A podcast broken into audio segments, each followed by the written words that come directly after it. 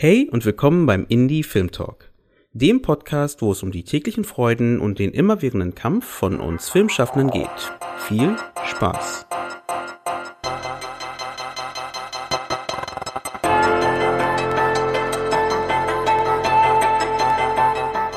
Diesen Podcast gibt es nur durch dich. Damit es noch lange Indie Film Talk Content gibt, unterstütze uns mit einem Abo deiner Wahl bei Steady oder über PayPal. Den Link findest du in den Show Notes. Danke dir. Und jetzt viel Spaß mit einer neuen informativen Folge vom Indie Film Talk Podcast. Schön, dass ihr eingeschaltet habt beim Indie Film Talk Podcast. Und heute wird es mal wieder ein spannendes Thema geben, denn wir werden uns in diesem Gespräch um das Thema Treatment schreiben, das Thema Drehbuch schreiben und auch vielleicht der Frage widmen, wie weit Drehbuch denn wirklich ein Handwerk ist. Ich glaube, diese Frage fragt man sich immer wieder. Wir hatten sogar schon mal eine Folge dazu, wo auch diese Frage gestellt wird. So eine hundertprozentige Antwort gibt es vielleicht gar nicht darauf, aber ich glaube, der Weg zu der Beantwortung dieser Frage ist, glaube ich, das Spannende, um Gedanken, ein paar Ideen, ein paar Tipps ähm, rauszuholen, die man selber nutzen kann für seine oder ihre eigenen Projekte. Um das Gespräch natürlich zu führen, habe ich einen Konterpart oder zwei Konterparts, mit denen man halt reden kann. Ich meine, Dialog alleine wäre schwierig. Genau, da haben wir euch mir von Club 23 den Robert Krause und den Florian Puchert eingeladen. Ihr könnt ja mal Hallo sagen, dass man euch hört. Das ist immer bei so Online-Sachen immer so schwierig. Hallo. Ja, hallo. hallo. genau, genau. Wir nehmen gerade online auf. Das heißt, wir sehen uns nicht, aber wir hören uns.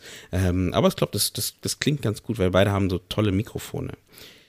Hier muss ich natürlich sagen, nochmal bei dieser Folge, das war ein Vorschlag von euch Zuhörenden, äh, nämlich der Benedikt hat es vorgeschlagen, dass wir mal mit euch sprechen sollen, weil er das Programm Club 23 so spannend findet.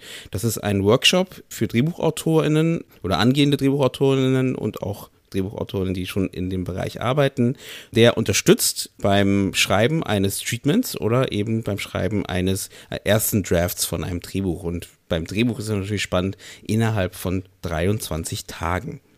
Da gebe ich erstmal kurz an euch, dass ihr euch kurz vorstellen könnt und dann gehen wir nochmal natürlich da nochmal ein, was ihr da wirklich macht und warum ihr das überhaupt macht. Deswegen, Robert, vielleicht fängst du mal an und sagst mal kurz, wer du bist und was dich denn zum Film machen gebracht hat. Ja, hallo, ich ähm, bin der Robert Krause.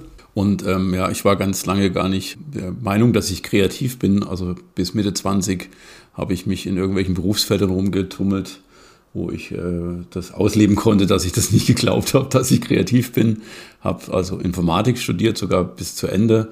Wobei ich heute sagen muss, muss man auch bei Informatik, also gerade wenn man Software schreibt, super kreativ sein. Aber damals hatte ich halt diese Haltung nicht. Und ähm, wenn ich das heute mal so rumforsche, glaube ich, liegt es äh, sehr an meiner Schulausbildung. Also speziell meine Deutschlehrerin hat da sehr viel dafür getan, dass ich nicht überzeugt bin, dass ich oder war, dass ich kreativ bin.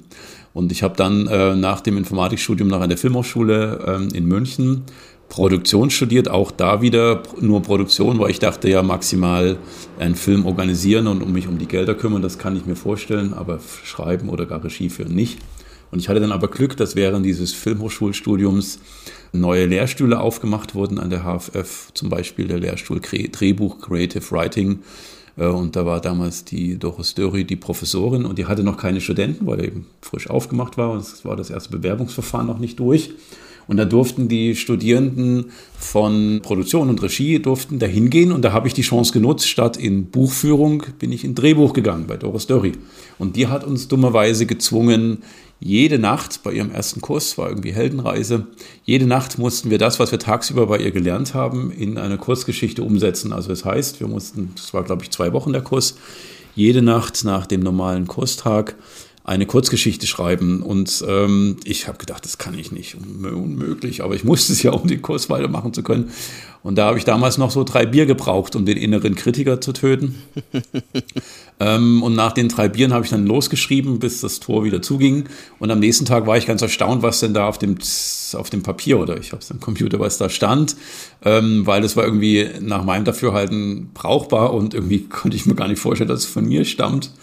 Ja, und das habe ich jetzt 14 Tage lang diese Erfahrung da gemacht äh, bei ihr und das hat bei mir total den Kanal geöffnet. Also das war wirklich für mich der Game Changer in meinem Leben.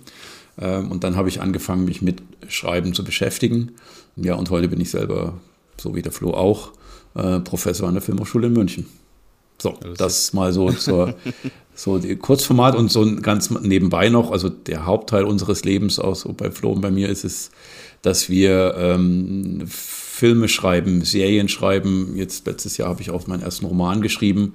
Also die, das Hauptgeschäftsfeld sozusagen, mit dem wir uns äh, beschäftigen, ist das Schreiben von Drehbüchern und, und äh, Prosa. Und ähm, die Produktionsseite hast du nicht mehr angefasst?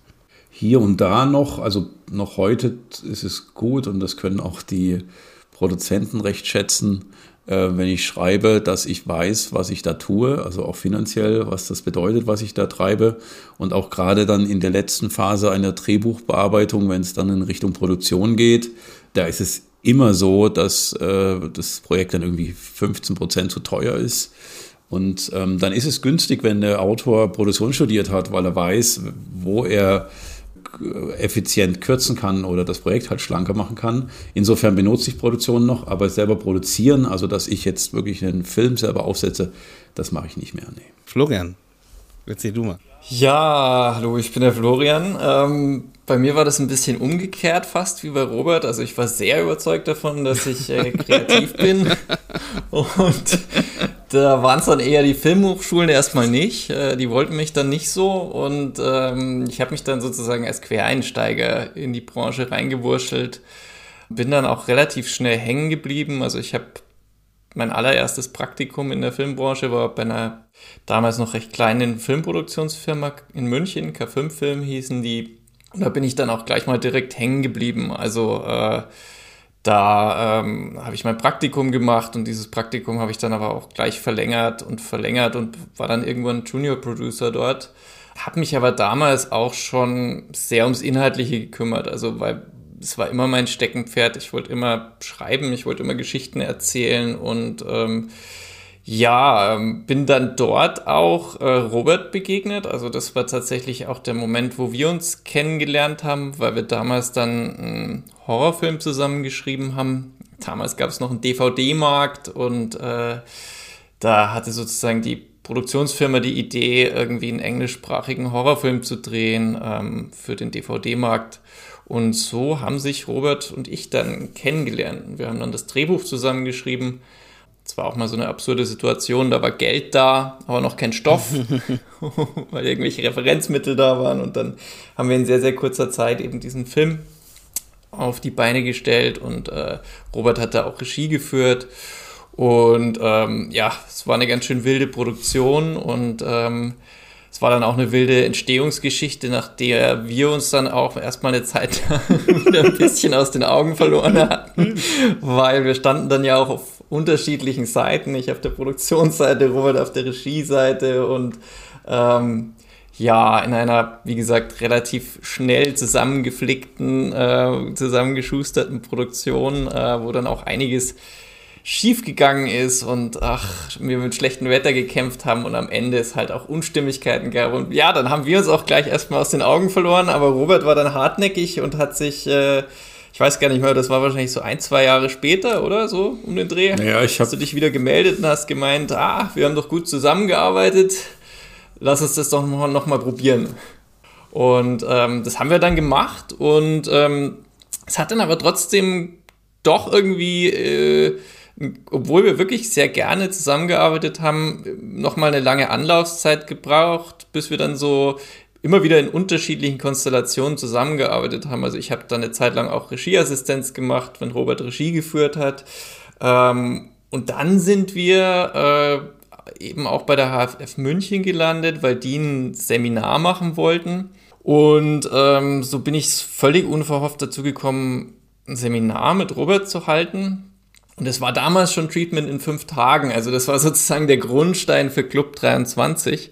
Und dadurch, dass wir dann beim Club 23 viel miteinander zusammengearbeitet haben, haben wir dann irgendwann auch gesagt, Mensch, wir müssen doch jetzt auch mal wirklich zusammen schreiben. Und das haben wir dann auch gemacht. Und ähm, also eine Zeit lang haben wir sehr, sehr, sehr, sehr viel zusammengeschrieben und ähm, die Seminare noch geführt. Also ich weiß, da war dann immer so auf der Telefonliste, ähm, war dann immer Robert bei mir die Nummer eins und äh, umgekehrt äh, haben unsere Frauen verdrängt äh, in der Kommunikation.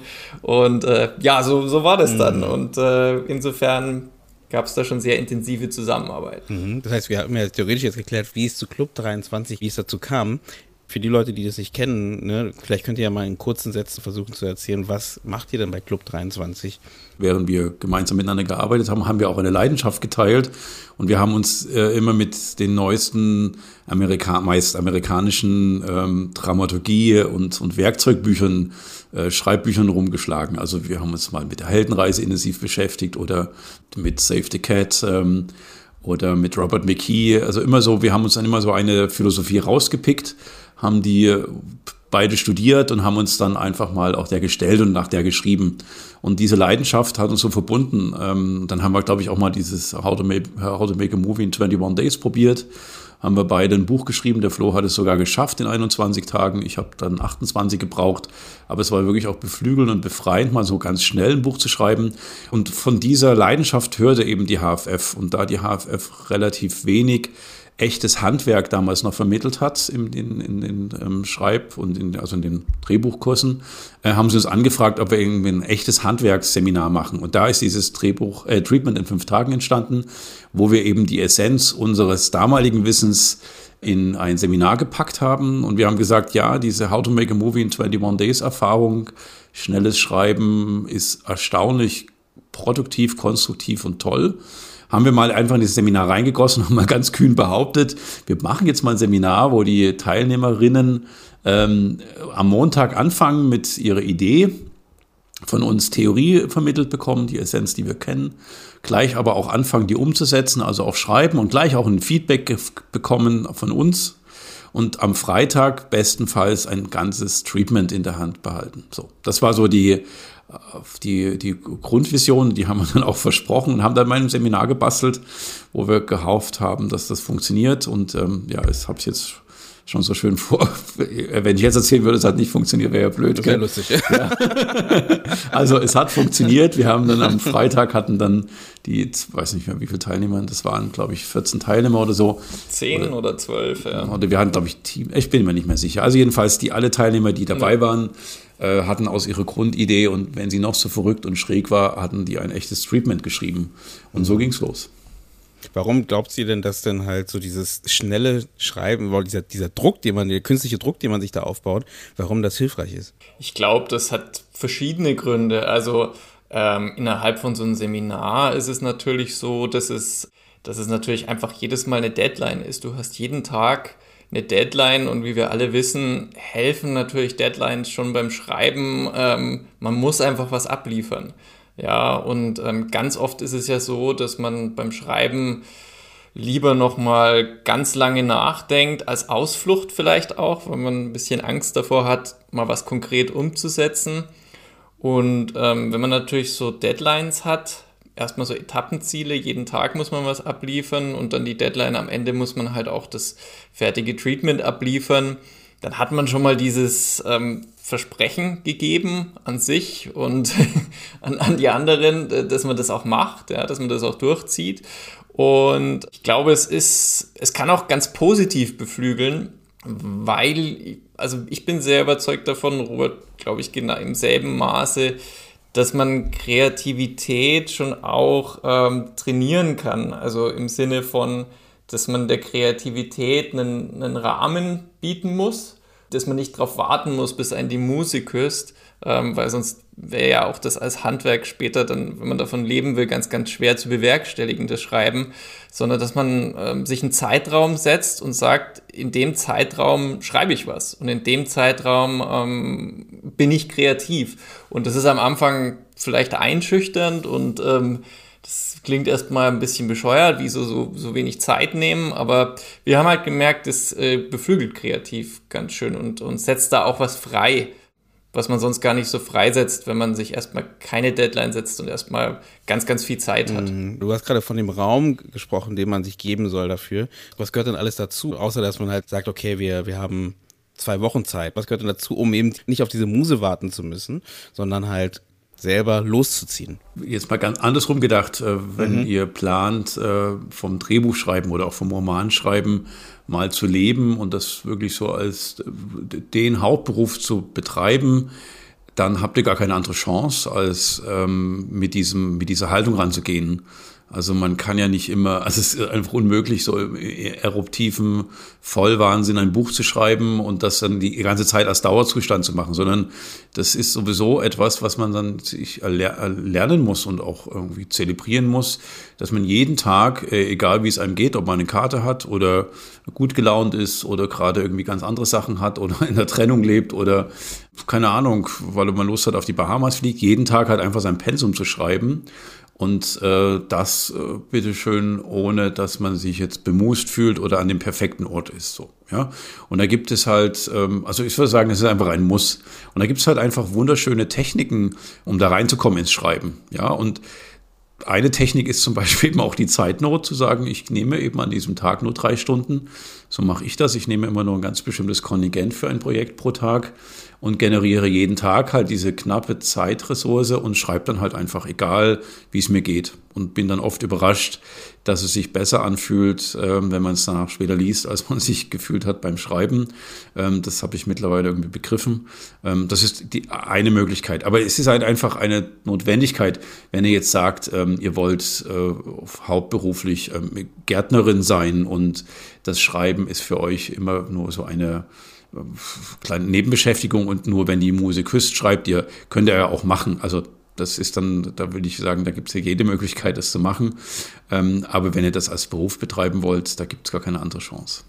Meistens ist es ja auch so verbunden damit, dass man halt, glaube ich, genau denkt, dass man halt irgendwie diese Zeit braucht. Man vielleicht auch so, ein, so eine Verschiebetaktik, ne, dass man so ein bisschen weiter nach hinten schiebt, um halt nicht sofort sich ransetzen zu müssen.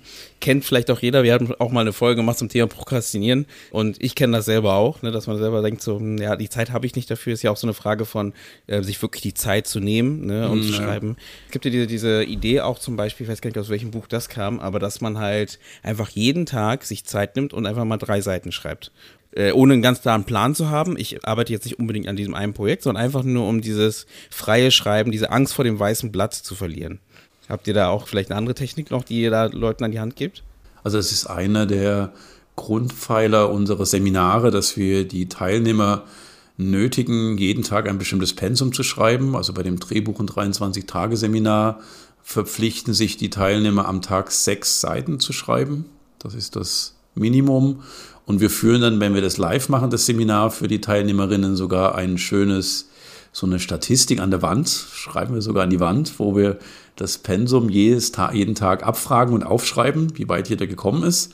Und das Irre ist, ähm, so, da gewöhnt sich so die Schreibseele dran. So nach vier, fünf Tagen haben sich alle Teilnehmerinnen dran gewöhnt, äh, diese sechs Seiten zu schreiben. Und irgendwie die Schreibseele zieht dann auch mit. Also das ist einer der Grundpfeiler und ich habe auch äh, letztes Jahr, wo ich ähm, äh, diesen Roman geschrieben habe, habe ich auch den Roman ja neben dem normalen Schreib- und, und Familienalltag geschrieben. Also der musste praktisch in einen ohnehin schon vollen Tag jetzt auch noch der Roman reinpassen.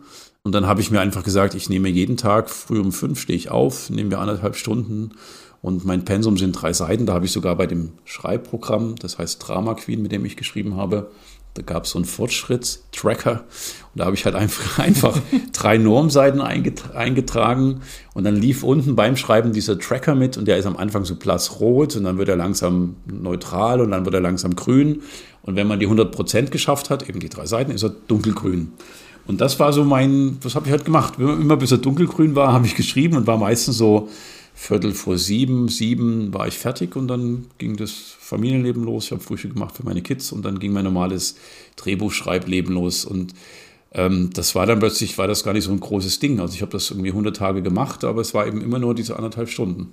Ich glaube auch, dass da zwei Aspekte noch drinstecken, die ganz wichtig sind. Das eine ist, selbst wenn man es nur zwei, dreimal macht, hintereinander, also in einem gewissen Zeitraum, sich aufzuerlegen, ein gewisses Pensum zu schreiben, wird man feststellen oder überrascht sein, dass man ganz schön viel schafft. Also dass man mehr schafft, als man denkt, weil man dann eben nicht prokrastiniert, sondern weil man dann eben was machen muss, ja. Und ähm, oft ist schon, was man in einer Stunde, also wenn man wirklich unabgelenkt, konzentriert eine Stunde schreibt oder konzipiert, was man da hinbekommt, ist eigentlich richtig viel ich bin selbst immer wieder erstaunt, wenn ich es dann schaffe, eine Stunde konzentriert mich hinzusetzen, wie viel ich da schaffen kann. Das ist so der eine Aspekt. Und der andere Aspekt ist halt, glaube ich, die Gewohnheit. Man muss das Schreiben einfach trainieren, du musst es immer wieder machen, weil dann wird man halt besser. Also so klingt jetzt furchtbar banal, aber wenn du jeden Tag versuchst, was zu schreiben und selbst wenn es nur eine halbe Stunde ist, ähm, wirst du unweigerlich besser werden und eine Routine entwickeln. Und es gibt dann nicht mehr so diese Grundangst, so, oh Gott, ähm, kriege ich da überhaupt was hin, sondern ähm, du weißt dann, ja, ja, äh, man kriegt was hin. Es gibt dann immer noch andere Ängste. Man hätte beim Schreiben genug mit irgendwelchen äh, Ängsten und Blockaden und sonst wie zu tun. Aber Routine ist, glaube ich, ein ganz, ganz wichtiger Faktor. Und da versuchen wir natürlich die Leute, wir versuchen sozusagen auch einen Weg zu zeigen, wie man eine Routine entwickeln kann. Das ist zwar jetzt in dem Seminar, sage ich mal, eine gesetzte und eine künstliche Routine, aber da kann man sich natürlich auch die Teile, die einem davon gefallen, kann man natürlich auch in sein normales Schreibleben danach integrieren. Ähm, wenn man gemerkt hat, hey, taugt mir eigentlich oder der, der Teil, der gefällt mir da dran, mhm. an diesem routinemäßigen Schreiben. Robert, du hast gerade gelacht, als er über die, das Prokrastinieren gesprochen hat. Ist dir da selber was eingefallen? ja, das ist ja, das kennen wir ja alle, dass wir uns das immer bis zum sechsten Tag rausschieben und letztendlich ist es aber auch nichts anderes, als einen mega Druck aufzubauen mhm. ähm, bis er nicht mehr anders geht, bis also sozusagen der Leidensdruck so groß ist, dass es einfacher ist zu schreiben, als weiter diesen Druck auszuhalten. Ähm, und das ist halt irgendwie dann, wenn man das sich routiniert angewöhnt zu schreiben, ist halt dann einfach, dass man lernt, dass man diesen Druck nicht mehr braucht und trotzdem über diese Schwelle tritt. Und das Verrückte ist, also ich glaube, dem Flo geht es auch so, aber mir ist es geht jeden Tag so. Jeden Tag, bevor ich anfange zu schreiben, kann ich mir nicht vorstellen, dass es heute gelingt. Das ist jedes Mal so. Und da gibt es so Techniken auch natürlich, wie man so ein bisschen diese Schwelle kleiner macht, aber ganz weg kriegt man sie nicht. Und man kann sich nur dran gewöhnen. Und ich habe ich hab gelacht, weil ich mir gedacht habe, das wäre lustig eigentlich, wenn man so denken würde, so ein Bayern-Spieler, ja, so. wenn man dem denk, sagen würde, du trainierst nur einmal im, in der Woche, wenn du dich so richtig gut fühlst, ähm, so, äh, ja, nee, der trainiert halt zweimal am Tag. Vormittags seine zwei Stunden und nachmittags seine drei. Oder ich weiß jetzt nicht, wie es gerade jetzt bei den Bayern ist, aber so in der Art wird es schon sein. Ähm, und nur so wirst du halt einfach fit in einer bestimmten ähm, Kunstform. Und ähm, beim äh, Schreiben ist es genauso, so wie der Violinist äh, oder die Violinistin jeden Tag zur Geige greift, so greift der Autor, die Autorin jeden Tag zur Tastatur. Und ich glaube, gerade beim Drehbuchschreiben muss man auch nochmal betonen, ist natürlich so dieses, also ich denke, bei jedem Schreiben ist es gut, Routine zu haben und bei jedem Schreiben ist es gut, schon mal einiges geschrieben zu haben, ne, um besser zu werden. Aber ich glaube, beim Drehbuchschreiben, weil es ja auch noch so streng, so ein, so ein streng eingeschränktes Schreiben ist, das, das einer anderen Kunstform sozusagen dient, ist, glaube ich, so diese Erfahrung, das ein paar Mal gemacht zu haben, da ein paar Mal durchgegangen zu sein, alles Mögliche schon ausprobiert zu haben, ist einfach enorm wichtig. Und ähm, je mehr man da schreiben kann, desto besser. Und ja, wie gesagt, alles, alles gutes Training. Und wenn dabei dann auch noch schöne Stoffe entstehen, fantastisch. Mm. Ich habe ja auch am Anfang gesagt, dass ihr euch zu Anfang, also wo wirklich das erste Seminar entwickelt habt, euch ja auch durch die ganzen Bücher wie Sitfield und Save the Cat etc. durchgearbeitet habt. Habt ihr denn das Gefühl, das hat eher geholfen oder war das eher sogar schwierig, weil man halt einfach so viel Input hat und denkt so, oh, hält man sich eher daran, hält man sich eher daran, in welche Richtung geht man, dass vielleicht auch wieder zu viel sein kann? Ja, es gibt so es gibt Bücher, die kann man während des Schreibens lesen und die fördern das Schreiben. Und das sind meistens eben Autoren, die so ein bisschen das Gas rausnehmen und irgendwie auch sich wahnsinnig darum kümmern, den Leser oder die Leserin zu motivieren.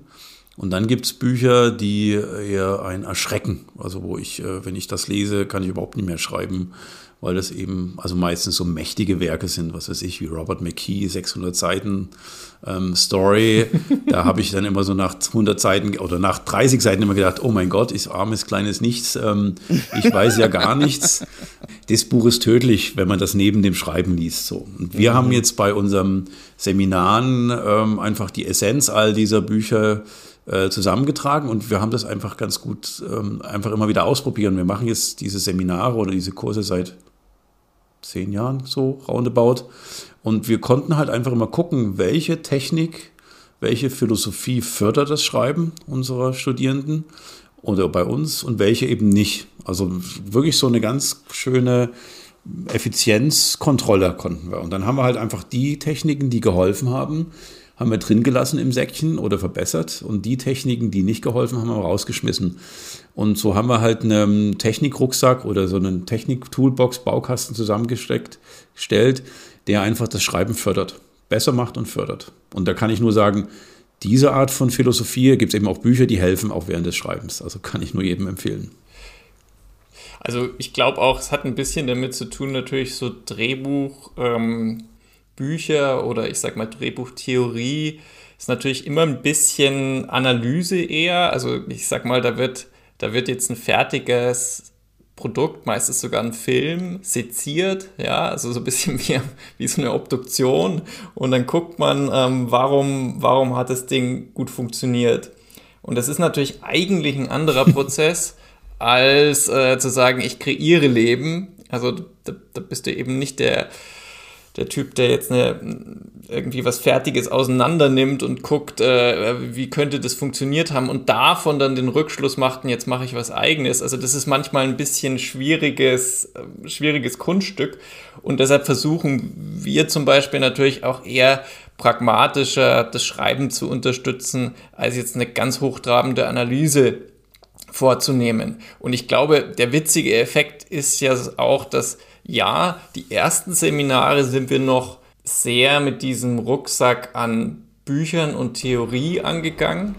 Aber inzwischen haben wir halt auch so viel erlebt, also einerseits als Autoren selbst und andererseits auch äh, in den Seminaren, dass ganz vieles jetzt auch wieder aus einer Erfahrung rauskommt. Einfach so, wenn man weiß, okay, gewisse Fehler liegen sozusagen auf der Hand, die machen ganz viele Leute gerne und wir selbst auch immer wieder. Und dann weiß man natürlich so, dann kann man ein bisschen warnen vor diesen Fehlern. Oder äh, ganz viel ist ja, habe ich immer das Gefühl, ähm, weil ich habe auch viel als Dramaturg gearbeitet und mache das manchmal auch jetzt noch.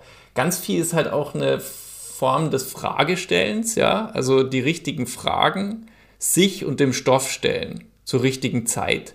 Das macht ganz viel aus und ist äh, natürlich immer ein bisschen befeuert oder, oder, oder ich sag mal motiviert durch eine Theorie, die dahinter steht, aber sich diese Fragen zu stellen und Antworten auf diese Fragen zu finden und Entscheidungen zu treffen, das ist eigentlich der wichtige Prozess. Genau in diese Richtung kann ich ja vielleicht was dazu beisteuern. Mhm. Ähm, das macht zum Beispiel eben Save the Cat so spannend, weil ähm, da hast du halt ein Beatsheet, ähm, da gibt es halt bestimmte Punkte äh, jeder Punkt sollte in dem Film drin sein. Und dann wird halt die Frage gestellt, ähm, ja, was ist das Eröffnungsbild? Das Eröffnungsbild muss äh, das Genre setzen des Films und ähm, muss neugierig machen und vielleicht sogar mit dem letzten Bild des Films zu tun haben. Denkt ihr was aus? Punkt. Ja, das ist halt einfach eine ganz, ganz klare Fragestellung an den Stoff und da muss bitte schon eine Lösung her. Und da ist eben Safety Cat vorbildlich. Das ist das Beatsheet, kann man mögen oder nicht mögen, aber es sind halt ich weiß nicht wie viele Fragen, 15 Fragen äh, mal in der Basis, die äh, das Speedsheet an den Stoff stellt. Und wenn man diese Fragen beantwortet hat, hat man schon wahnsinnig viel gefunden. Die Fragen sind ja auch meistens ziemlich banal. Also ähm, es ist eben nur, dass man sie immer wieder beantworten muss und an der richtigen Stelle sozusagen mhm, beantworten verstehe. muss, ist ja oft das, was es effektiv macht. Also die Frage, die immer, immer, immer wichtig ist, ist, zum Beispiel, was ist das äußere Ziel deiner Hauptfigur? Mhm. Was versucht die zu erreichen? Ja, und kannst du das darstellen, was die zu, versucht zu erreichen? Ist das abbildbar? Also kann der Zuschauer dem folgen, diesem Ziel, oder ist es zu abstrakt? Äh, und verwechselst du es vielleicht mit dem inneren Prozess, den deine Hauptfigur äh, durchmacht, weil das ja meistens nochmal ein ganz anderes Thema ist, ähm, auch ein sehr wichtiges Thema, aber so diese ganz banale Frage, was ist das Ziel deiner Hauptfigur, das äußere Ziel und was ist damit der Plot deiner Geschichte aus diesem Ziel deiner Hauptfigur raus? Das ist so eine Frage, die kann man gar nicht oft genug stellen. Ähm, weil da verliert man am ehesten den Faden und wenn man dort den Faden verliert, sind das natürlich dann auch die Stoffe, wo man als Zuschauer da sitzt und ganz unruhig auf dem Sessel hin und her rutscht und sich denkt so, ha, wann fängt denn die Geschichte an? Mhm. Was, was ist denn die Geschichte genau? Ähm, ja, zum Beispiel. Wie sieht denn eure Arbeit aus, wenn jetzt eben du Studenten oder eure Schüler, äh, die kommen halt mit ihren, ihren Stoffen, ähm, die sie halt ähm, entwickeln möchten. Das heißt, du musst schon einen Stoff irgendwie haben, was, über welchen du angehen möchtest. Und wie sieht dann dann die Arbeit gemeinsam aus? Es sind 23 Tage, richtig? Wie geht man daran? Ja, die sollten zumindest mal mit einer Grundidee kommen. Also Stoff kann ja alles Mögliche sein, aber mal eine Grundidee, ein Thema oder vielleicht auch so ein irgendwie eine Heldin möchte ein, ein Hochhaus bauen. So, irgend so, eine, so einen Grundfunken brauchen sie. Und mit diesem Grundfunken ähm, können sie dann in dem Treatment-Seminar, dann machen sie in fünf Tagen das, das Treatment oder im 23-Tage-Seminar gleich das ganze Buch. Ähm, daraus entwickeln die den Stoff. Und letztendlich ist es im Anfang erstmal die ersten Tage die Grundarchitektur des Stoffs ähm, sich auszudenken und es ist dann egal, ob daraus dann ein Drehbuch entsteht oder ein Roman. Aber so, was ist die, was sind die Grundbausteine meiner Geschichte? Und ähm, das Ziel ist in den ersten fünf Tagen so in einer Treatment-Form, also so einer 12, 15, 20-seitigen Prosa-Form, seine Geschichte mal beschreiben zu können von Anfang bis Ende. Und was es dazu eben alles braucht, eben Hauptfiguren, Antagonisten, äußeres Ziel, was weiß ich, die ganze Aktstruktur, all das erarbeiten die sich in den ersten fünf Tagen und das wird relativ klar strukturiert und, und streng geführt von uns. Also wir machen den Tag, teilen wir immer in drei Blöcke. Block Nummer eins ist, dass wir die Theorie vermitteln, die für den Tag wichtig ist. Also Drehbuch und Dramaturgie und Prosatheorie. Ähm, nach dieser Theorie kriegen dann die Studierenden die Aufgabe, all die Bausteine, die sie für ihren Stoff, für den Tag brauchen, anhand dieser Theorie sich selber zu erarbeiten kriegen Sie halt einen bestimmten Block Zeit. Und wenn Sie das dann geschafft haben, dann haben Sie entweder, wenn es jetzt äh, ein Live-Seminar ist, abends noch eine richtige Feedback-Runde mit uns.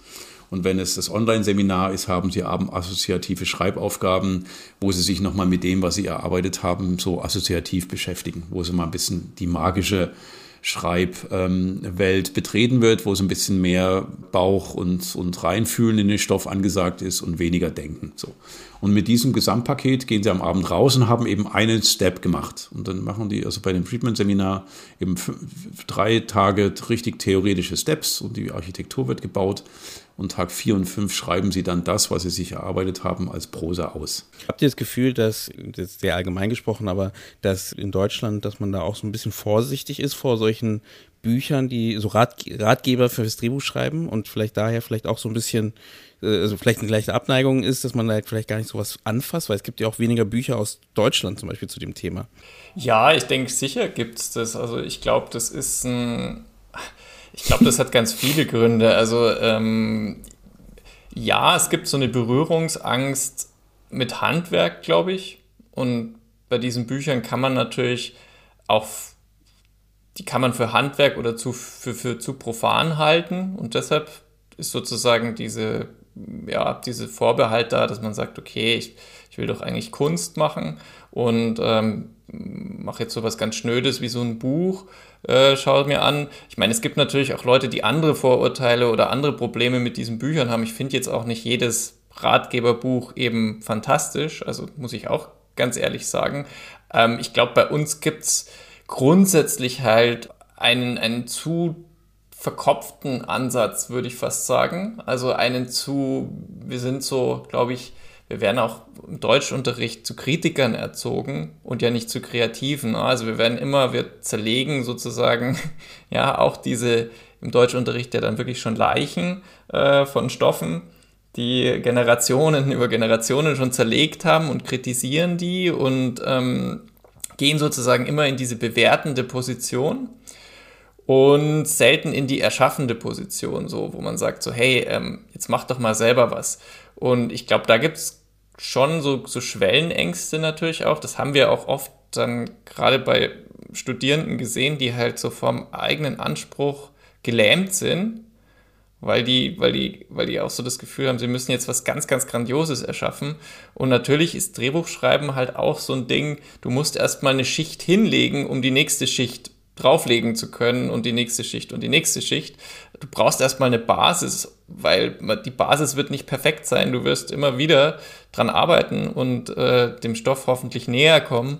Ähm, aber wenn man halt die Basis nicht hinlegt, dann kann man gar nicht erst anfangen. Und ich glaube, das, da sind dann doch alle immer sehr, sehr happy. Also ich glaube, das ist auch der, der sehr positive, ähm, die sehr positive Resonanz, die wir immer bekommen. Alle sind immer wahnsinnig befreit dass wir ihnen einfach so die Erlaubnis geben zu sagen, hey, seid nicht perfekt, legt jetzt einfach mal los, macht mal was oh, dann habt ihr die erste Schicht zumindest hingelegt.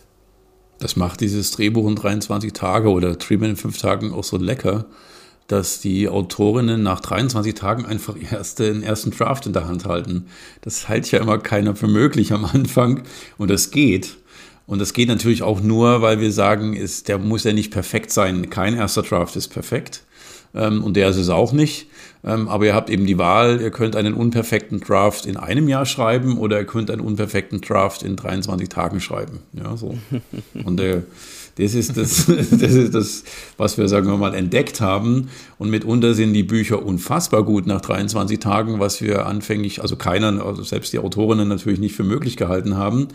Ähm, ja, weil dieses, äh, sagen wir mal, befreite Machen, äh, wo man sich den inneren Kritiker mal so abgewöhnt und sagt, ich darf jetzt mal auch unperfekt schreiben und ich darf auch vielleicht mal ein Klischee schreiben, ähm, das, das, das entfesselt. Also und hängt natürlich auch wahnsinnig, also da sind natürlich auch viel Aspekte drin, die wir gar nicht steuern können. Ne? Also was sich jetzt jemand für einen Stoff aussucht und was der Stoff dann für äh, den Schreibenden bedeutet und so, hat natürlich einen großen Einfluss drauf wie dann so ein Drehbuch wird und so. Das gibt es natürlich schon Aspekte, die man auch gar nicht steuern kann von außen. Aber generell mal so dieses Losschreiben und so ist, glaube ich, also so haben es ja auch wir damals empfunden. Das war für uns so eine Befreiung zu sagen, so hey, einfach mal loslegen, mal machen und dadurch besser werden. Das ist sowas, ähm, wo ich schon das Gefühl habe, dass es vielen Leuten weiterhilft und weiterbringt und eben so ein bisschen weggeht von diesem von diesem vielleicht zu verkopften hm. Rangehen. Wie macht ihr das denn in den 23 Tagen? Wie macht ihr das mit der Recherche? Also ähm, in der Regel gehört ja auch Recherche tolle auch noch Frage. tolle Frage. Wir haben so einen, ich weiß gar nicht, wie viel Punkte der hat. Äh, wir haben so einen kleinen, also alles andere, was wir dann an, an Theorie vermitteln, sind ja alles Methoden. Das heißt also, du kannst es anwenden, wenn du willst, und wir versprechen dir nur, dass es wirkt musste aber nicht anwenden, ja. Aber wir haben auch zehn Regeln, glaube ich, sind es, oder neun Regeln, die wir am Anfang so aufstellen. So, das sind die Regeln, nach denen wir äh, bitten, alle zu arbeiten. Und eine Regel lautet, ähm, während des Schreibens bekommen die Autorinnen Rechercheverbot. Weil wir festgestellt haben, es gibt so ein paar, so eine ganze Bunch an Schreibverhinderern, die wir so mit uns rumschleppen. Ja, das sind die ungewaschenen Gardinen an der Wand, wenn wir, wenn wir gerade im Wohnzimmer sind. Und es ist eben auch die Recherche. Also wir kennen das ja alle. Wir schmeißen Google an, um den spanischen Vornamen zu googeln für die eine Nebenfigur und wachen zwei Stunden später wieder auf und waren überall bei Facebook, mhm. TikTok und Instagram. Und den spanischen Vornamen haben wir schon ganz vergessen. So. Und deswegen, wir machen das bei den Live-Seminaren sogar manchmal richtig radikal. Da wird das WLAN ausgemacht und die Handys werden in den Hut getan. Und also die kriegen auch wirklich den Kontakt abgeschnitten zur Außenwelt. Und wir, wir sagen jetzt nicht, äh, Recherche ist schlecht, sondern Recherche ist unbedingt nötig. Äh, jeder Stoff braucht seine gewisse Dimension an Recherche. Aber die Recherche sollte eben zum richtigen Zeitpunkt stattfinden. Und wir geben unseren Teilnehmerinnen vorm Seminar die Aufgabe, so weit zu recherchieren, wie sie es eben brauchen für den Stoff. Und wenn sie dann aber schreiben und ein Loch haben und es nicht genau wissen, dann sollen sie sich was ausdenken. Und das Verrückte ist, dass dieses, äh, die sollen sich was ausdenken, ganz, ganz oft dann näher an der Wahrheit ist, als alle glauben. Das ist mir schon selber schon ein paar Mal so ja, verrückt passiert. Ja. Also wirklich toll. Und Recherche ja auch wunderbar andersrum funktioniert, wo du sagst, hey, das hier brauche ich für meinen Stoff, äh, damit der Stoff als Geschichte funktioniert. Was finde ich denn da? Äh, funktioniert es irgendwie und es funktioniert. Und ich meine auch dieser Aspekt, den Robert angesprochen hat, dass man dann oft an der Wahrheit näher dran ist, als man denkt. Also wir hatten mal eine Autorin, die hat einen echt fantastischen Stoff geschrieben, den dann später auch eine, äh, eine Produktionsfirma, eine große, ähm, optioniert hat und wo dann auch ein, ein großer äh, Streamer drin interessiert war und so. Und ähm, und das war halt ein historischer Stoff und da ging es um Todesstrafe in Italien in den 50ern. Und wir hatten ja halt dieses Rechercheverbot auferlegt und äh, die Leute fanden diesen Stoff ganz toll, ähm, bis sie dann rausgefunden hat, dass zu diesem Zeitpunkt, wo sie die Geschichte geschrieben hat, die Todesstrafe gar nicht mehr gab. Und äh, da hat sie uns dann, glaube ich, schon erstmal kurz verflucht und unser Rechercheverbot. Aber sie hat später eine, sie hat dann eine Lösung gefunden, die auch funktioniert hat. Ähm, und sie hätte halt unter Umständen diesen Stoff gar nicht geschrieben. Ja, sie hat mir eine E-Mail geschrieben, lieber Flo, lieber Robert, äh, wenn ich gewusst hätte, dass es die Todesstrafe nicht gibt, hätte ich dieses Buch nie geschrieben. ähm, und Gott sei Dank wusste ich es nicht. Aber das hat dann, das war vier Wochen nachdem sie uns verflucht hatte. Ich versuche hier alle 15 Minuten irgendeinen Tipp von euch rauszuholen. Äh. Ja, wir können auch mehr Tipps rausholen, Gottes Willen.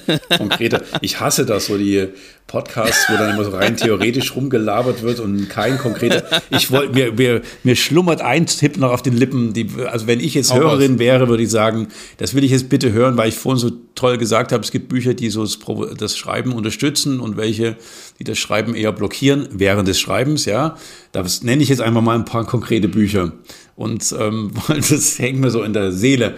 Und zwar habe ich das früher immer gemacht, wenn ich ähm, äh, Schwierigkeiten hatte beim Schreiben, mir die Motivation gefehlt hat, dann habe ich immer zu Linda Seeger gegriffen.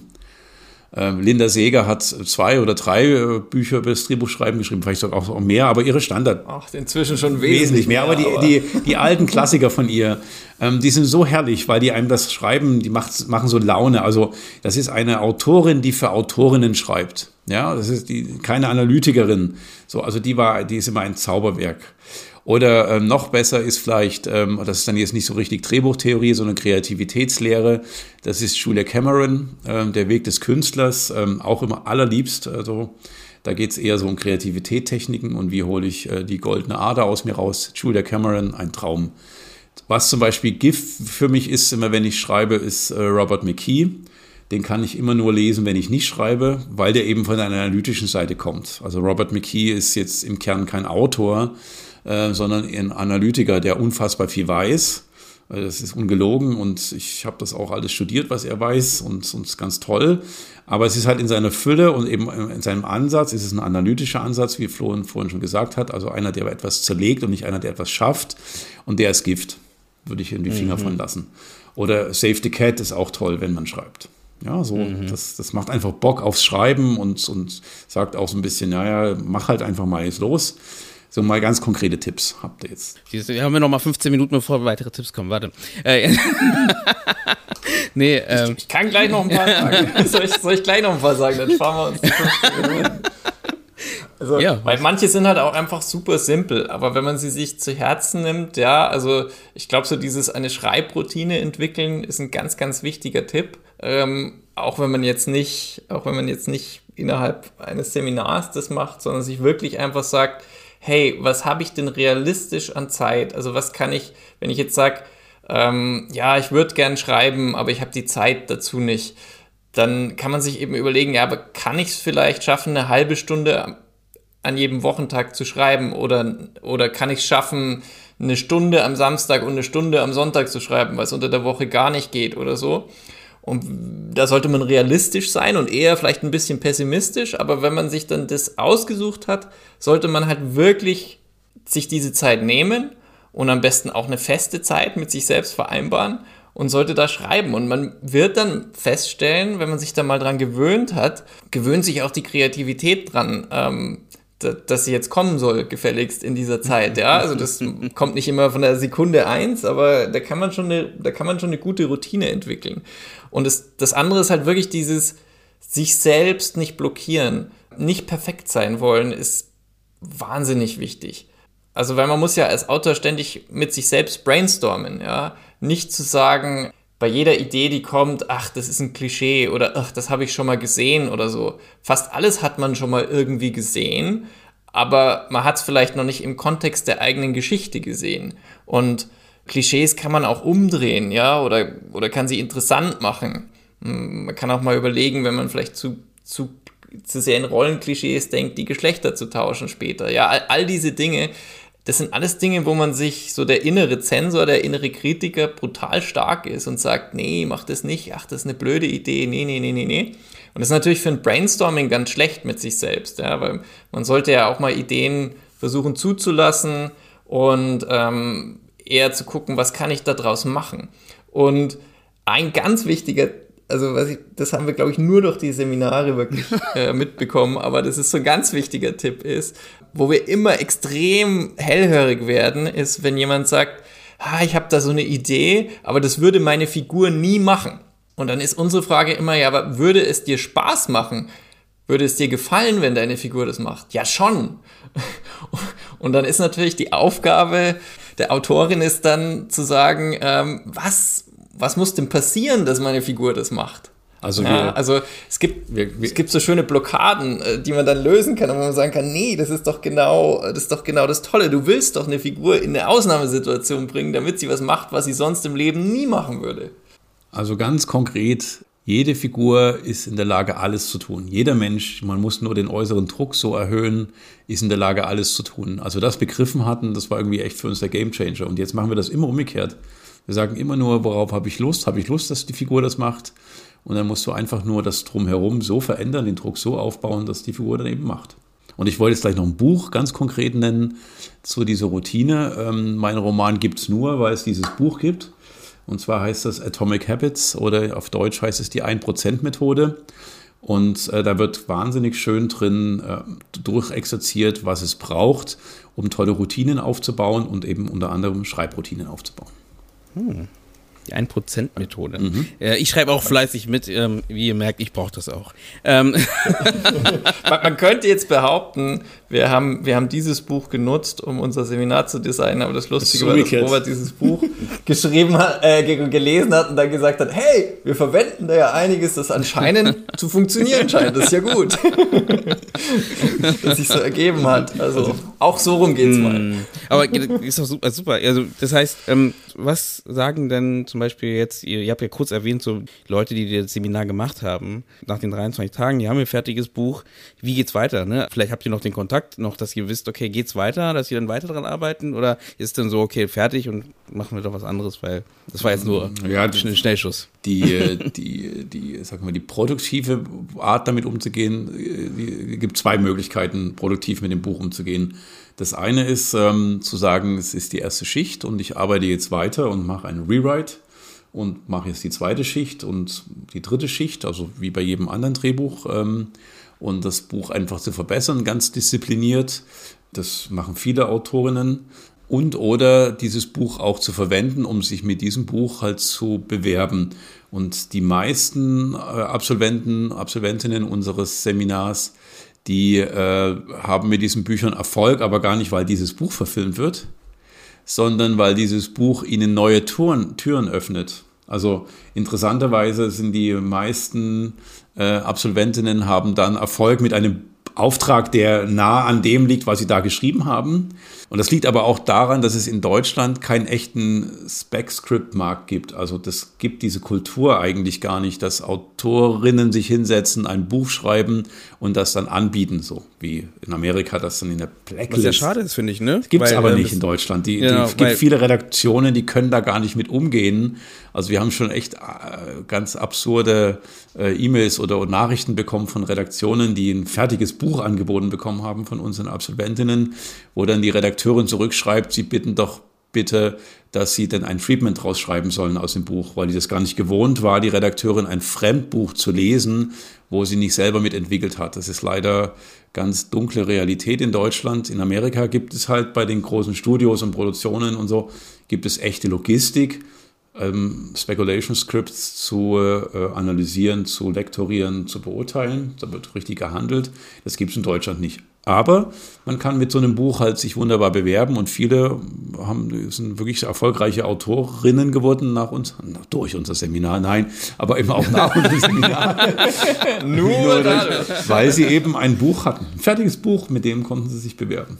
Genau, du, du hast ja gerade das angesprochen, weil das ist ja auch so ein Punkt, glaube ich, was uns hier so ein bisschen fehlt in, in unserer Branche, eben diese, eben diese, diesen Markt des Backscript zum Beispiel mhm. oder so eine Blacklist, wo du halt einfach als, als Drehbuchautor das, was ihr gerade ja auch so ein bisschen propagiert, was ihr gerade ansprecht, also regelmäßig schreiben, das auch lernst, weil wenn du natürlich in den Staaten ich lege mal das Thema mit, natürlich ist natürlich wichtig, dass man für, seinen, für seine Arbeit Geld verdient. Ähm, natürlich packe ich, lege ich mal kurz ein bisschen zur Seite und ähm, möchte darauf hinaus, dass es hilft natürlich auch, wenn du halt natürlich regelmäßig schreibst und, äh, und produktiv bist, äh, so wie genau wie ihr gesagt habt, ne, wie der Sportler, der immer wieder halt trainiert, um besser zu werden, ähm, als wenn man halt nur für Aufträge schreibt, aber nicht wirklich dann immer im Flow bleibt. Absolut. Also ganz ehrlich, ähm ich habe mich ja immer für sehr talentiert gehalten, ne? deshalb habe ich ja angefangen mit dem ganzen Quatsch. Aber Nochmal betonen, äh, ja. ich hab, aber ich habe äh, sehr viele, sehr viele Bücher erstmal für mich und für die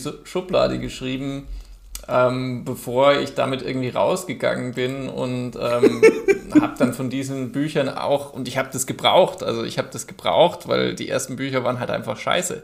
Ähm, das, das ist schon auch die Wahrheit, dass man natürlich ähm, das einfach üben sollte und das ausprobieren sollte. Und ähm, ich finde ja auch, jetzt mal, du hast gesagt, Geld verdienen zur Seite. Ähm, es muss sich nicht ausschließen, ja, weil ähm, man kann ja auch mit was Geld verdienen und kann dann trotzdem zum Spaß auch noch ein Drehbuch schreiben, was ja gleichzeitig eine Investition, also eine Investition ist in die eigene Karriere sozusagen. Nicht, weil man sagt, dieses Buch wird später dann auf jeden Fall verfilmt, sondern weil man sagt, ich trainiere halt damit. Und außerdem, abgesehen vom ganzen Karrieredenken, soll es ja auch noch Spaß machen. Also ich habe das aus teilweise aus Spaß und teilweise aus Frust gemacht, ja. Frust, weil ich das noch zu einer Zeit gemacht habe, wo halt auch Stoffe, die mich gereizt haben, so überhaupt nicht marktkonform waren.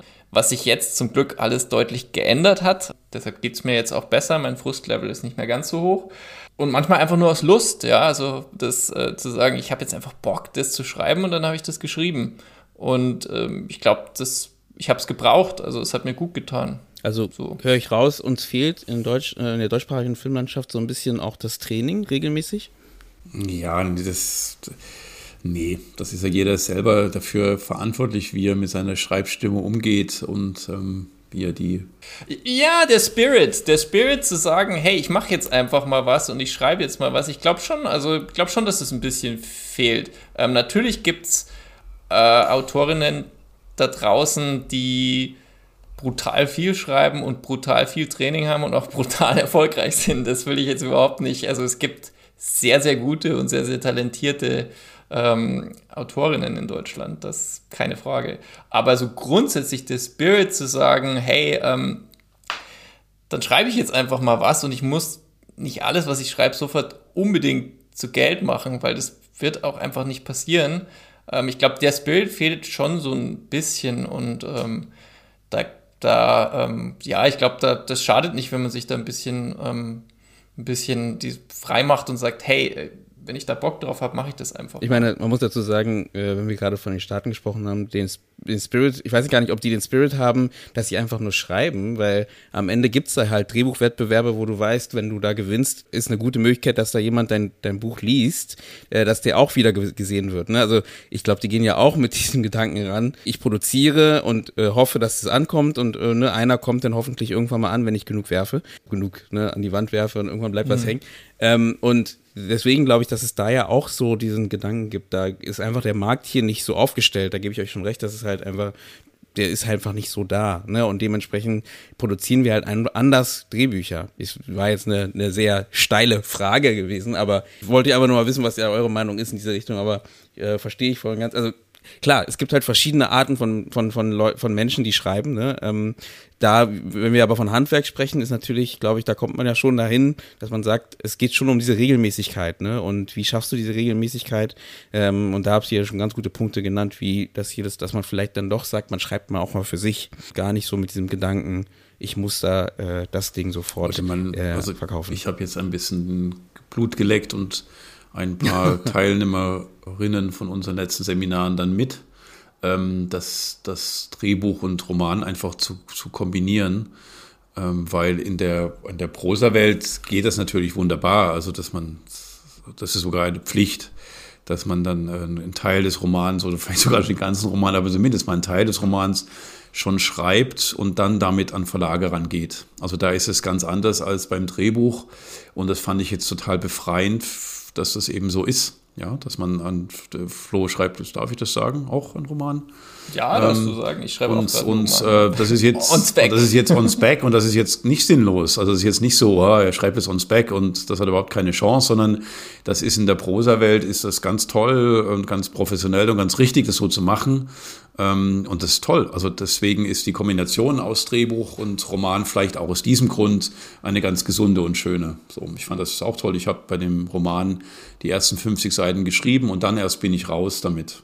Ja, so kann man sagen, ich habe 50 Seiten on Speculation geschrieben ähm, und bin dann damit raus. Das gibt es ja beim Drehbuch gar nicht. Geht, man geht ja nicht mit 40 mhm. Seiten Drehbuch raus und sagt, ich lese mal rein und ja, das stimmt.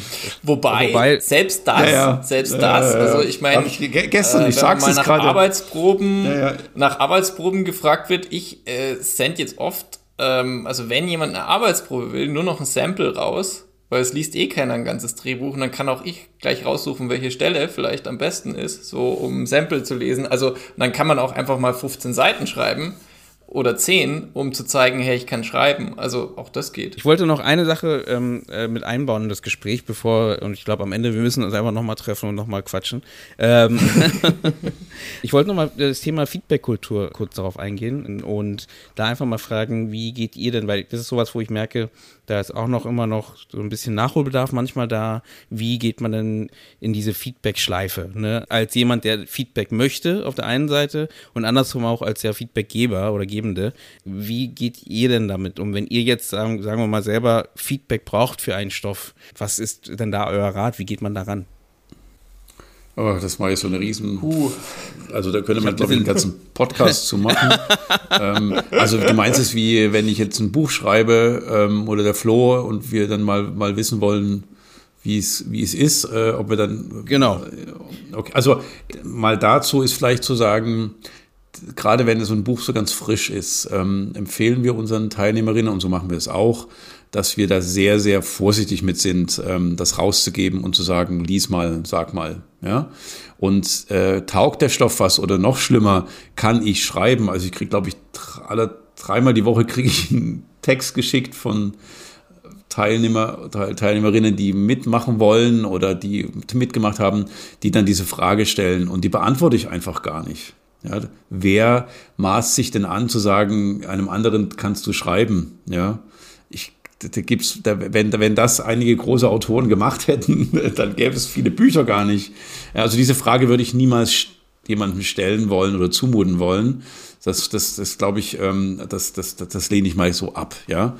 Und wenn ihr jetzt mal, sagen wir mal, ihr habt jetzt 30 Seiten geschrieben und wollt wissen, funktionieren die oder funktionieren die nicht, dann sucht euch sehr, sehr weise aus, wem ihr die gebt. Weil es gibt natürlich auch Menschen, die, sagen wir selber vielleicht verhinderte Autoren sind, die dann ziemlich radikal in ihrem Feedback sind und so ein radikales Feedback kann dann auch eure Schreibstimme ganz schnell zerstören. Das ist so ein bisschen wie, als würde man äh, so eine ganz kleine frische Pflanze, so eine kleine Blume, die so gerade so aus der Erde raus ist, einem, einem, einem Schaf vor die Nase setzen, das es dann wegfrisst. So.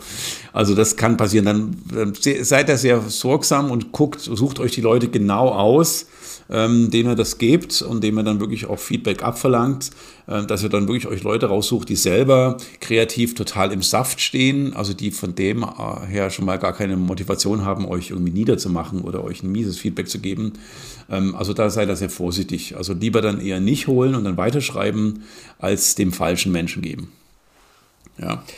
Ich glaube auch, Feedback geben selbst, ne, wie du sagst, ist tatsächlich auch was, was man, glaube ich, sehr gut ähm, also vielleicht gibt es auch ein Talent dafür, aber ich glaube, man kann es auch trainieren, so, ähm, dass man eben erstens schon mal guckt, was will denn eigentlich derjenige, dessen Buch man da gerade liest, dessen Drehbuch man liest oder Treatment oder was auch immer, was will denn der? Also ähm, nicht sagen, was will ich sehen oder was will ich damit, sondern was will denn der, der das gerade geschrieben hat?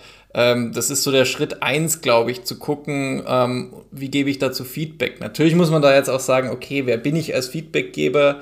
Äh, beeinflusst natürlich auch nochmal maßgeblich, wie man jetzt Feedback gibt. Bin ich der Produzent, dann will ich natürlich auch was von dem Stoff, ne? Äh, oder bin ich jetzt einfach nur ein Freund, der sagt, hey, ähm, ich wenn du willst, kann ich es mal lesen und kann dir was dazu sagen. Das äh, ist natürlich eine sehr andere Position. Oder bin ich sogar ein Dramaturg, der vielleicht dafür bezahlt wird, äh, den Stoff besser zu machen, dann muss ich natürlich doppelt und dreifach gucken, was will denn der eigentlich oder was will denn die ausdrücken, ja, und was, äh, und, und wie kann man das vielleicht noch besser machen. Ähm, ich muss sagen, ich gebe gerne Feedback. Also das ist sowas, das, das macht mir Spaß. Das habe ich äh, sozusagen lange, das ist das, was ich wahrscheinlich am meisten trainiert habe, noch mehr als das Schreiben selbst. Und ähm, ich bekomme auch ganz gerne Feedback, obwohl das jetzt so eine halbe Lüge ist. Natürlich will man, will man als Autor immer das Feedback bekommt, dass es gar kein Feedback mehr braucht und das ist alles schon ganz toll. Man weiß natürlich dann irgendwann mal, dass, dass das am Anfang nie so ist, ja, und dass es eigentlich, äh, dass es immer gut ist, Feedback zu kriegen. Aber wenn ich dann merke, dass jemand ähm, das, was ich schreibe und, und den Stoff ernst nimmt und wir auf derselben Wellenlänge sind und gutes Feedback gibt, es kann fantastisch sein, Feedback zu bekommen. Es kann, weil man dann natürlich auf einmal merkt, ah ja klar, das kann ich auch noch machen. Und natürlich sehen andere Leute andere Aspekte und sehen Dinge, die man selbst vor lauter, ähm, naja, vor, laut, also vor lauter Wörtern sieht man halt die Geschichte nicht mehr. Ne? Also ähm, total klar. Deshalb, das kann ein richtig toller Prozess sein und ich glaube, da kann Robert auch zustimmen. Wir hatten auch schon ganz tolle ähm, ProduzentInnen, ähm, wo wir dann einen tollen Prozess hatten und wir hatten natürlich genau das Gegenteil auch schon. Äh, leider vermutlich häufiger, wo der Feedback-Prozess sehr, sehr zäh und sehr, sehr steinig ist. Ähm, wo man erstmal hauptsächlich auf den Deckel bekommt. Also das ist natürlich schon so eine, das ist leider schon noch so, dass es häufig so ist, dass man erstmal hauptsächlich auf den Deckel bekommt und dann irgendwann fragen muss, ähm, hat euch auch irgendwas gefallen? Und dann sagen sie, ah ja, doch, natürlich, ja klar. Äh, schon war, war schon auch, war schon was Schönes dabei auch. und, ähm, und dummerweise ist, glaube ich, für den Schreibenden, ja, ist es genauso wichtig zu wissen, was ist denn gut und was funktioniert denn schon, wie was funktioniert denn noch nicht.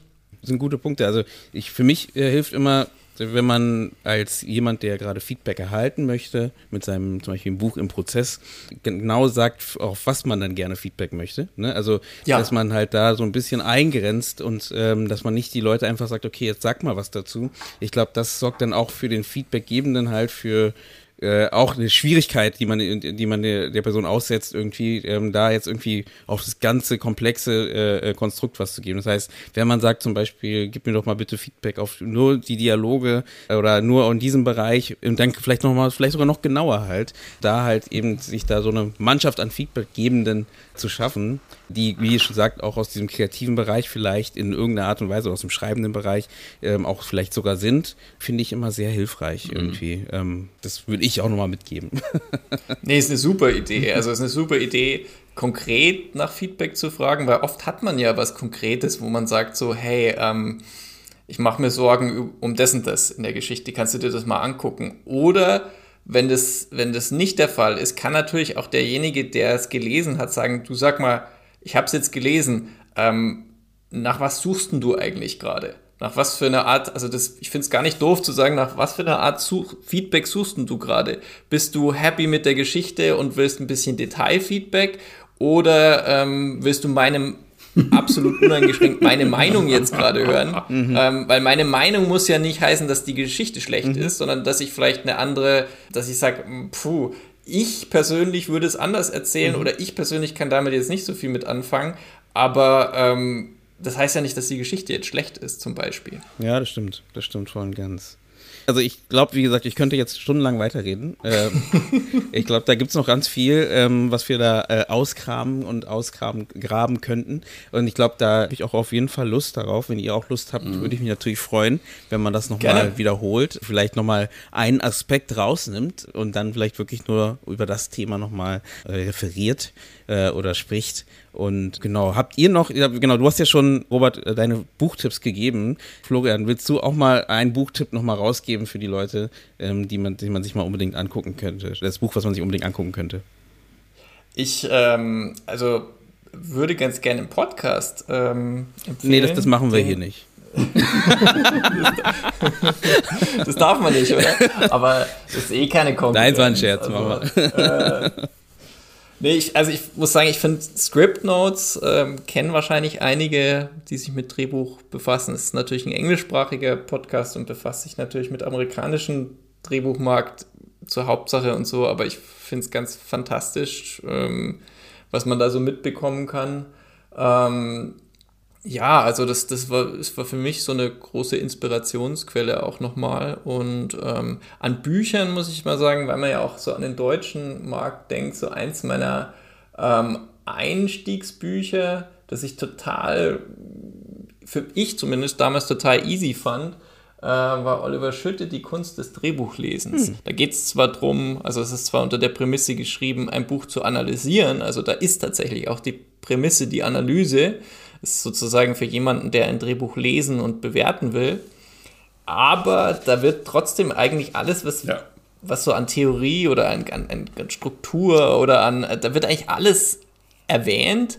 Und ähm, vielleicht war es auch ganz gut, dieses Buch zu lesen, so zum Einstieg, weil es einfach sehr gut zusammengefasst wird alles. Und ähm, ich glaube, das ist jetzt auch kein Buch, was ich jetzt während des Schreibens nebenbei lesen würde, aber so zum Einstieg, wenn ich sage, ich habe noch gar keine Ahnung ähm, über Drehbücher, ich habe vielleicht mal ein, zwei gelesen, aber ich weiß noch gar nicht viel drüber, dann finde ich das zum Beispiel ein super Buch, um sich mal so einen Überblick zu verschaffen. Also ich glaube auch der ähm, Oliver hat äh, das Buch nur so genannt. Also ich unterstelle ihm das jetzt mal, aber wenn er es hören sollte zufällig und es stimmt nicht, dann kann er mir eine E-Mail schreiben. Aber ich glaube, er hat es auch nur so genannt, um ein Alleinstellungsmerkmal in dieser Flut an Drehbuchbüchern zu, äh, zu generieren, eben das Drehbuchlesen herauszuarbeiten, weil es ist nämlich eigentlich ein perfektes Drehbuchschreibbuch was er da geschrieben mhm. hat, mal nebenbei. Also wir waren beide sehr erstaunt, als, als wir es gefunden haben, äh, so eine Perle in Deutschland dazu zu haben. Ja. Ich werde Oliver schreiben und ihm, äh, äh, ihm sagen, wie ihr sein Buch gelobt habt. Das wird ihn auf jeden Fall freuen, glaube ich. Ja. Mit Sicherheit. Und ich, ich werde mal raus, raushören, was er dazu sagt. Äh, dann werde ich das Vielleicht hat er, ja, hat er gesagt, ja, ja, ja, ja, ja, stimmt. Ich wollte eigentlich ein Buch schreiben, über das Drehbuch schreiben. Dann hat der Verlag gesagt, hm, da gibt es schon 20. ja, genau. machen wir doch, da hat der Typ von der Marketingabteilung gesagt, dann machen wir doch eins über das Drehbuch lesen. So. Genau. Einfach einen anderen Titel genau. drauf, dann passt schon. Erzählt noch was zu Club 23. Wie kommt man da rein? Ähm, was muss man tun? Ähm, und wann geht's wieder los? Ja, Club 23 ist ja jetzt sozusagen neuerdings auch online. Also das war ja sozusagen für uns jetzt eine große Neuerung, die wir auch so ein bisschen ähm, in der Corona-Zeit angegangen sind. Zu sagen, hey, ähm, wir machen jetzt mal einen richtigen, wir machen jetzt mal einen richtigen Online-Workshop draus.